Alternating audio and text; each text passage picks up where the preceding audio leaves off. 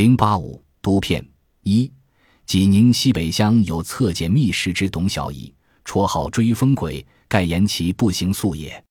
一日送客至章丘，归途遇一妇，问何之？曰回济宁。曰顺带我可乎？曰可。于是妇人跨驴，小乙执鞭，行数里，妇于无人处下棋，逆逆避，称腹痛，席地而坐，问小乙取否？小乙以两手扑其腿，曰：“家无旦食，虎口上不及，安能取？”父曰：“与愿为汝妻，汝意何如？”小乙曰：“天将暮，莫戏言。”以时至以家，见其拜席为门。室内只有破剑一床而已，妇人无愠色，安之不去。且曰：“我有银三两，明日入城买南绸一端，为汝之衣。”小乙遂与同宿。次日买绸归，时已晚。约日取绸视之，有小柱孔数处。妇人作恼状，曰：“如此不精心，何能成家立业？”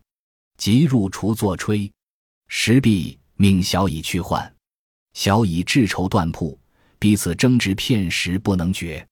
复呼至，落落数语，而铺主奉茶婉谢。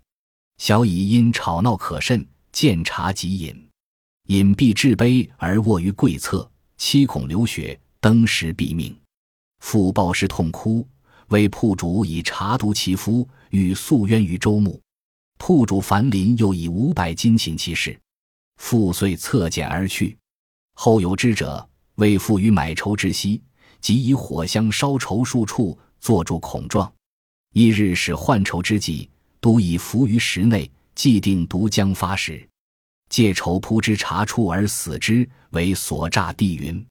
济宁西北乡村有一个叫董小乙的人，外号叫追风鬼，大概是说他走得很快。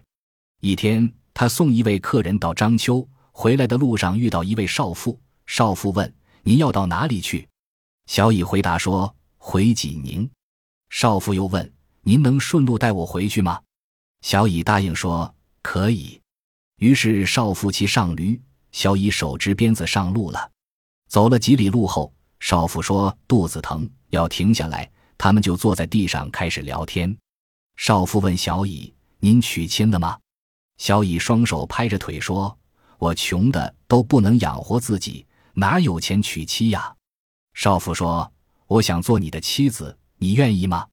小乙说：“天快黑了，请不要说笑了。”少妇到了董小乙家，看见他家里只有一张破床，却没有生气。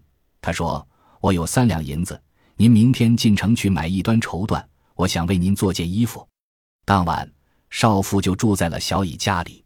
第二天，小乙买绸缎回来的时候。天色已经晚了，又过了一天，少妇拿出绸缎，发现上面有几个小珠孔。少妇生气地说：“您做事竟然这么大意，怎么能成家立业呀？”说完就进厨房做饭去了。两人吃完饭，少妇让小乙去换绸缎。小乙到了绸缎铺，跟铺主争执起来。忽然少妇来了，说了几句客套话，铺主马上上茶表示谢意。小乙因为吵闹。口渴难忍，拿起茶来，一口气就喝光了。但他喝完后，立即七孔流血死了。少妇抱着尸首痛哭，说：“铺主用茶害死了她的丈夫，要告到官府去。”铺主用了五百两银子，才把这件事平息下去。后来有知情的人说，少妇在买来绸缎的当天夜里，就用火香在绸缎上烧了很多小孔。第二天换绸缎时，他先把毒放到饭菜里。算计着毒发的时候，借绸缎铺的茶把小乙害死，以此讹诈绸缎铺。